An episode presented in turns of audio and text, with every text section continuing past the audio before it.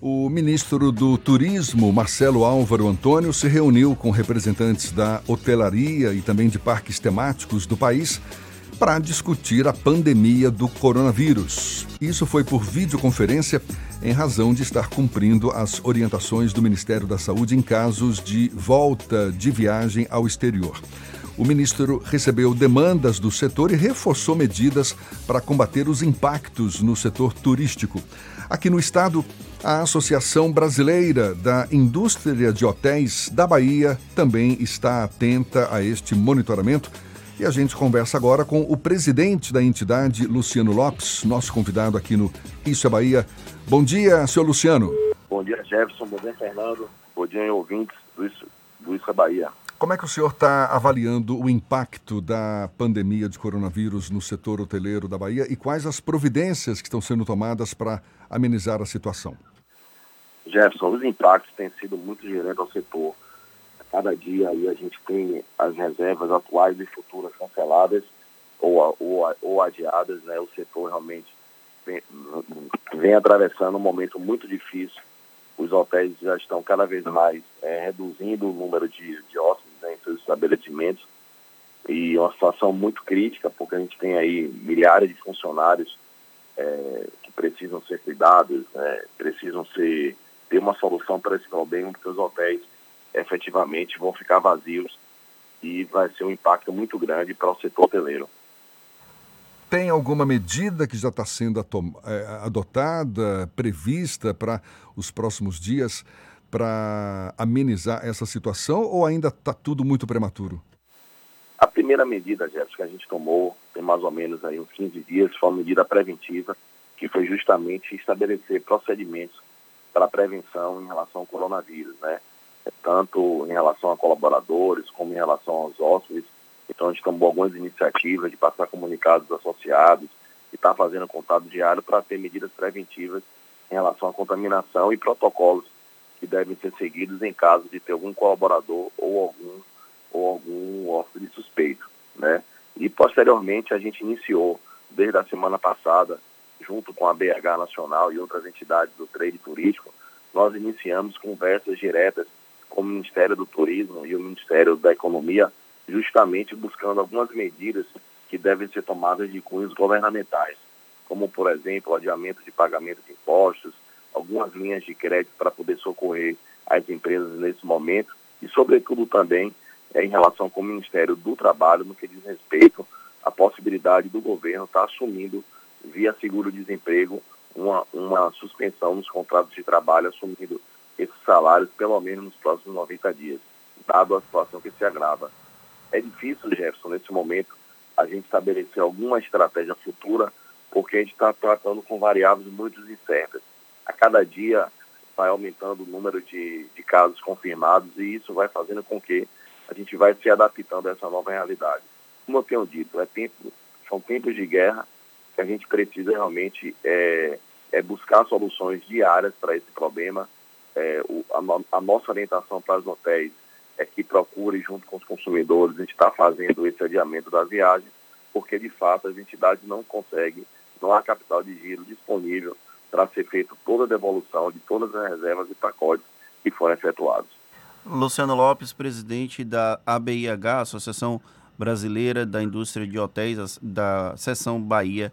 Luciano, você também, vocês têm conversado também com as entidades, com os poderes públicos municipal e estadual aqui da Bahia para tentar viabilizar até o postergamento do pagamento de impostos locais e até como de alguma forma contribuir com o município de Salvador e com o governo do estado nessa batalha contra o coronavírus? Sim, também, Fernando. A gente também já iniciou um diálogo, tanto com a Prefeitura Municipal como o governo do estado, em relação à Prefeitura Municipal. A gente está já é, fazendo um pleito em relação à, à postergação de ISS, em relação a, a, a pagamento de PTU, tributos municipais, e também junto ao governo do estado, no que diz respeito à questão dos impostos e, ao mesmo tempo, também solicitando, tanto a Prefeitura quanto ao governo, é, buscar apoio institucional para poder a gente conseguir algumas demandas junto ao governo federal, como eu falei anteriormente, no que diz respeito a créditos subsidiados, no que diz respeito ao governo federal assumir também é, via seguro-desemprego, os salários dos empregados, dos empregados, pelo menos aí nos próximos 90 dias, e assim como também solicitar medidas enérgicas em relação a esse combate do, do coronavírus. O setor hoteleiro vai, provavelmente vai ser um dos mais atingidos dentro da área do turismo, já que as viagens começam a ser suspensas, voos cancelados. Vocês já estimam o prejuízo da, com o coronavírus no seu setor? É difícil ainda, Fernando, a gente ter números é, atualizados em relação a, a, a, esse prejuízo, porque a quantidade, como falei, a quantidade de cancelamentos, eles realmente têm sido muito grande. Então, praticamente, é, nos próximos 90 dias, a taxa de ocupação dos hotéis praticamente vão ficar zeradas, porque as pessoas que já estavam com suas viagens é, marcadas, agendadas para esse período de março a junho, estão praticamente cancelando e não há nenhuma e há pouca motivação para estar tá fazendo novas reservas para o futuro. Então, assim, esse ano de 2020, certamente, a gente vai ter aí um prejuízo muito grande. A gente não tem esse número ainda contabilizado, porque realmente o impacto ele realmente tem sido muito grande. A gente nunca viveu uma situação similar a essa, pelo menos aí nos últimos 100 anos, né? É um período realmente muito difícil, que tem afetado a todos, né? O turismo, quando a economia vai bem, ele é um dos últimos segmentos a serem beneficiados. No entanto, quando a economia vai mal, é o primeiro segmento que as pessoas é, deixam de consumir é justamente o lazer e só as viagens. Então, assim, é a nossa preocupação nesse momento, ele tem sido em estar tá, tá dando esse suporte inicial, tanto aos governos municipais, estaduais e federal, no que diz respeito ao combate, e também a gente está buscando soluções aí junto a eles para minimizar esses problemas, pelo menos no curto prazo. Luciano, o senhor falou que deve buscar o apoio público para, por exemplo, arcar com a despesa do seguro-desemprego. Já tem uma estimativa do tamanho do desemprego no setor hoteleiro na Bahia por esses próximos meses, próximos dias? Olha, Jefferson, a gente tem mais ou menos aqui é, uma quantidade de, de empregos ligados ao, ao, turismo que certamente passam aí de mais de um, um milhão de pessoas, né? O turismo tem um segmento aí em torno de quase 70 subsetores ligados ao turismo. Então, assim, esse impacto é muito grande. Já tem atividades que estão praticamente canceladas, né? As pessoas realmente estão deixando de consumir. Então, é, em outros países, como por exemplo na Espanha, o que a gente viu foi que o governo criou uma espécie de uma agência reguladora de empregos temporários para poder essas empresas se vincularem, se vincularem a essa agência e automaticamente pelo menos no período de 90 dias, o governo, através do seguro-desemprego, faz o pagamento desses, desses funcionários. Porque vai ser uma situação muito difícil. É, os hotéis fechados, os hotéis tendo que fechar, você fazer aí a suspensão do contrato de trabalho, é, você vai ter aí um impacto muito grande de rescisão, um impacto de, de verbas rescisórias. Então, assim, é uma situação muito difícil.